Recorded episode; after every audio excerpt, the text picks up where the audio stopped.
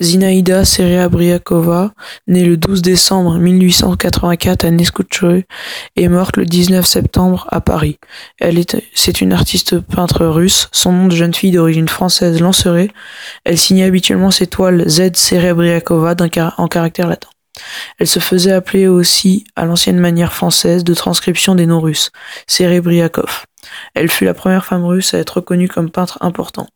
Zinaïda Serebriakova née dans la propriété familiale de Neskutchoy, près de Karakov, aujourd'hui en Ukraine. Les Lancerets d'ancienne famille d'origine française étaient alliés aux Benoît, célèbre dynastie d'artistes russes émigrés en France au XVIIIe siècle. Son grand-père maternel était l'architecte Nicolas Dubois.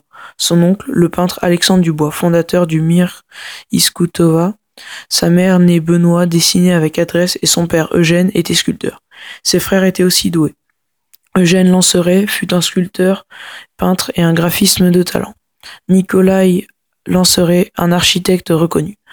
Après être sortie du lycée féminin en 1900, elle entra dans l'école d'art fondée par la princesse Maria Tenikeva, dont la propriété Talakino était au rendez-vous des artistes fut, elle, et fut élève de Répine.